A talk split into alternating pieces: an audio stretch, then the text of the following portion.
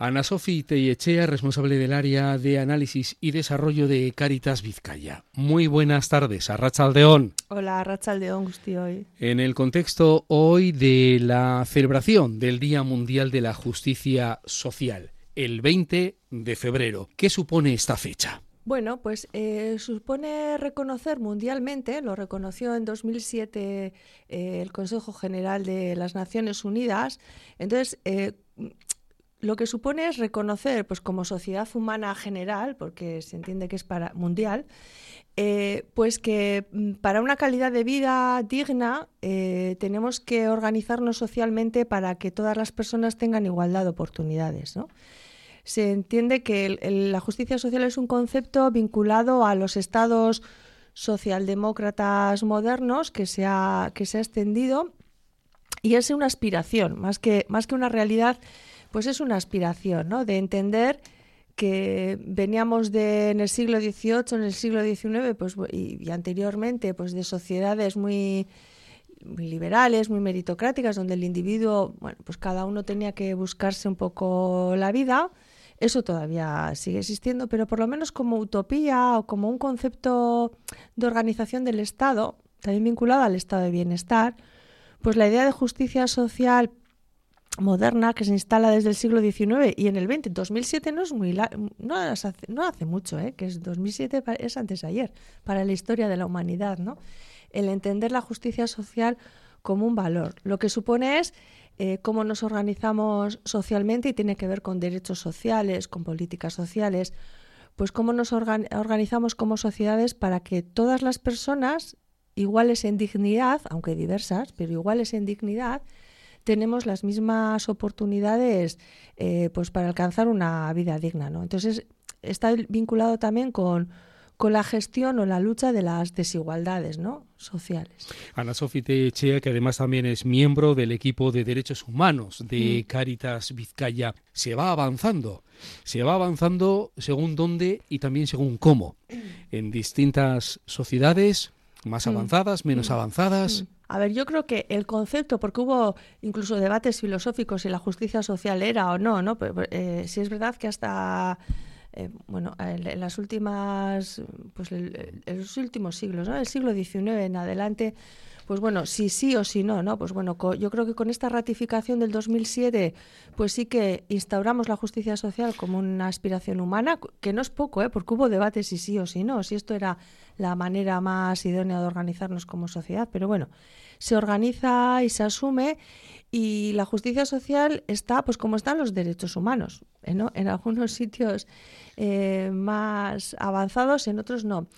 Yo creo que vamos avanzando en el marco teórico, en los valores, en las utopías, en los días mundiales, en cierta sensibilización, la vamos compartiendo, pero desde luego si es el Día Mundial, mirando el mundo, pues bueno, yo creo que las desigualdades eh, entre los países y luego ya dentro de cada país, pues son tremendas. No, no, no creo que haya habido un avance, eh, pues eh, terrible, ¿no? en, en la historia de la humanidad sobre las desigualdades sociales. Y además yo creo que desde yo creo que desde el 2000, yo creo que desde las Torres Gemelas, pues, esa, esta, esta última etapa de, de la humanidad, yo creo que tenemos un sentimiento colectivo de cierta, en general, y luego cada uno en cada sociedad, pues bueno, pero cierta, cierta sensación de pérdida de utopía o de, o de, o de que incluso en Europa ha llegado eh, pues cuestiones como la guerra, como cierta vuelta a modelos más liberales, más liberalistas, más meritocráticos,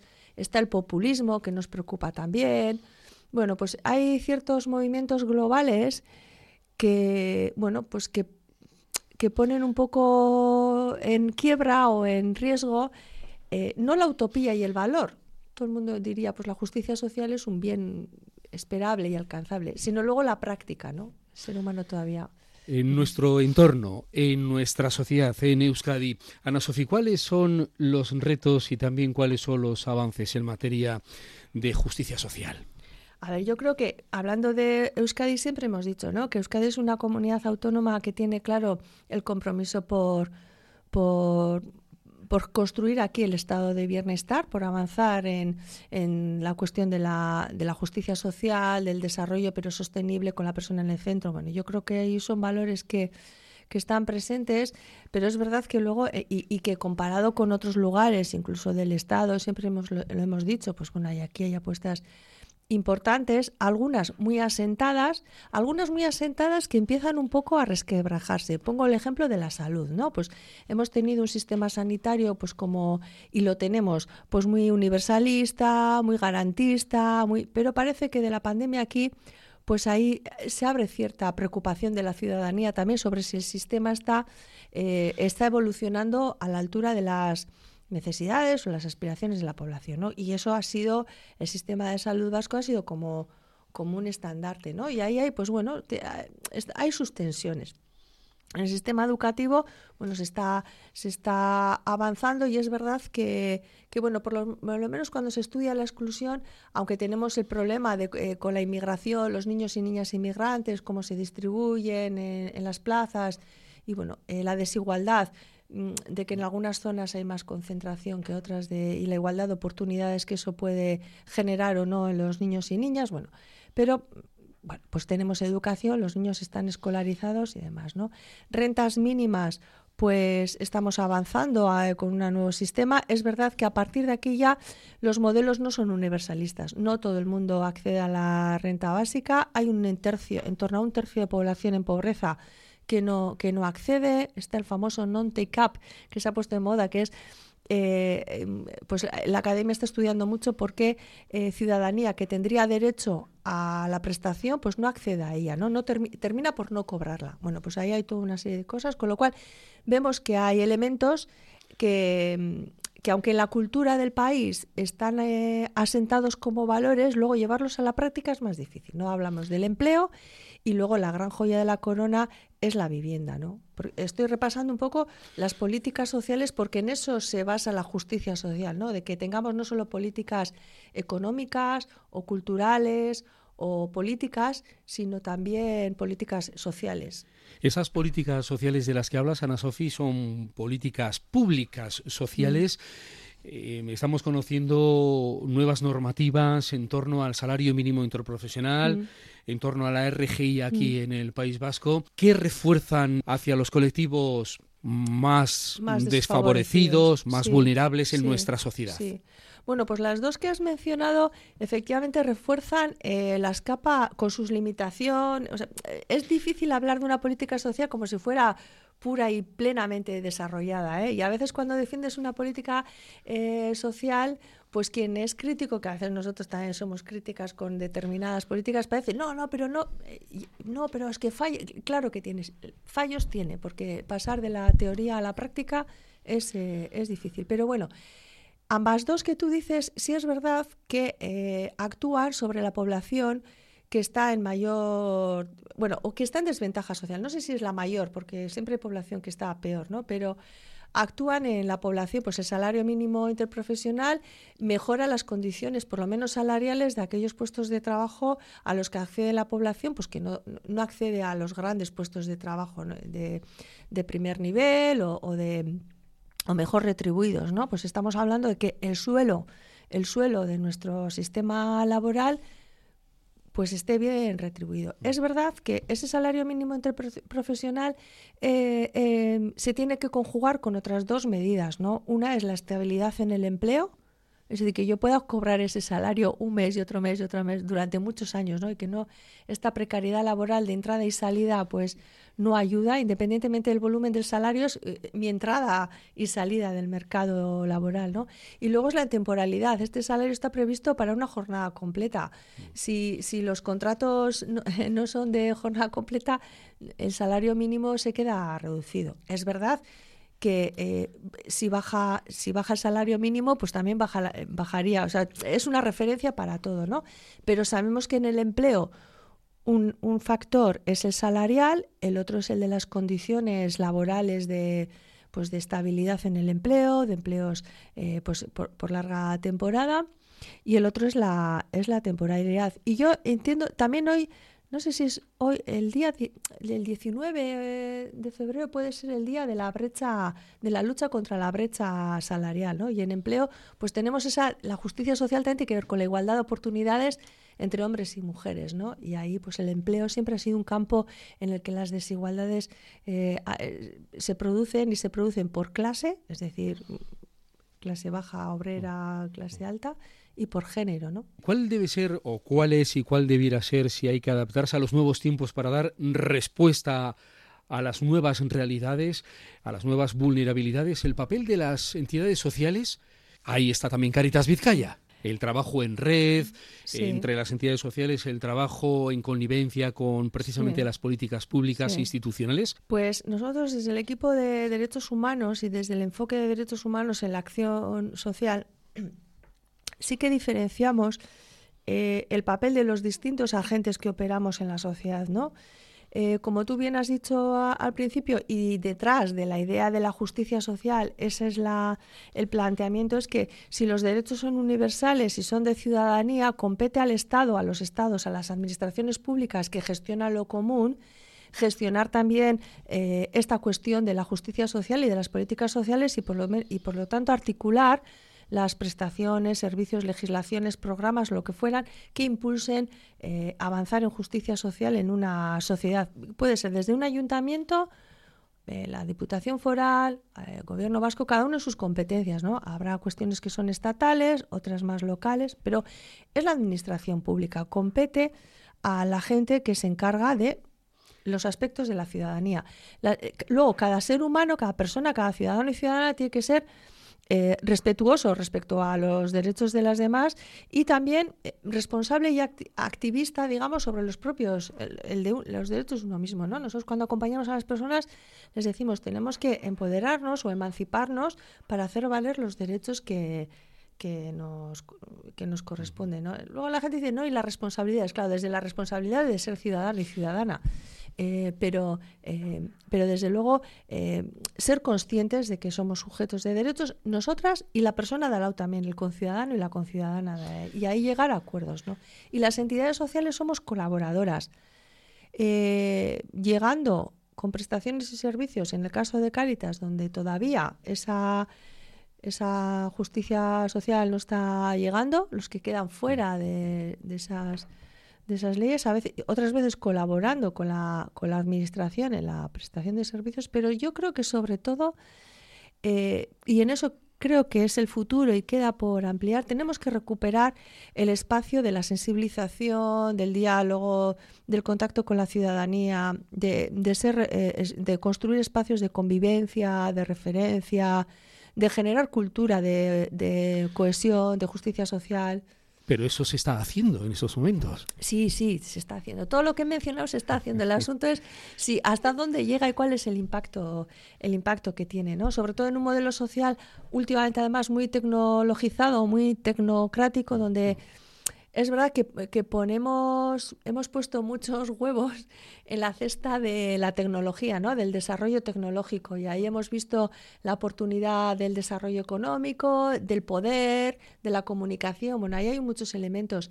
Eh, pero también desde los organismos y desde las entidades que trabajamos en lo social decimos, bueno, el desarrollo tecnológico pues es como todo, es un instrumento y según cómo lo utilices, pues lo puedes utilizar para generar más desigualdad o para generar mayor igualdad de oportunidades. ¿no? Y ahí creo que el tren, el último vagón, se está desenganchando. ¿no? Em, ¿Cuáles son los rostros y las consecuencias de la injusticia social? Pues eh, todo aquello o todos aquellos grupos en este modelo social mm. en el que el acceso es vía empleo, empleo, sueldo y desde ahí eh, acceder a bienes y servicios, todo aquel en el que o no se accede al empleo o se accede al empleo precario.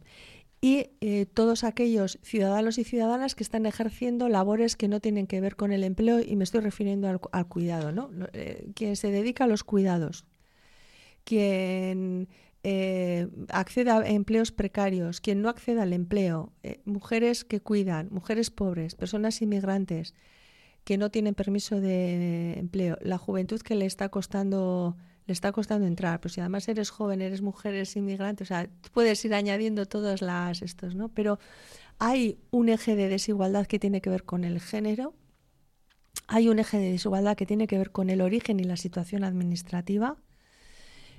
También hay un eje de desigualdad, aunque se va cerrando, pero que tiene que ver con la diversidad funcional, las discapacidades, que bueno, hay.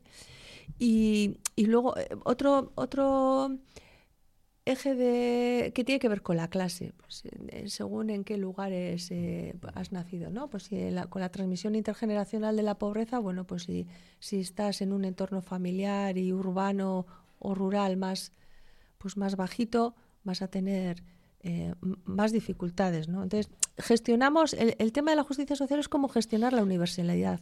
Y todavía como sociedad no tenemos claro si queremos que todas y todos los conciudadanos accedan en igualdad de oportunidades. Lo de la igualdad de oportunidades, todos para todo, el último que ha llegado también, pero el que no tiene papeles también.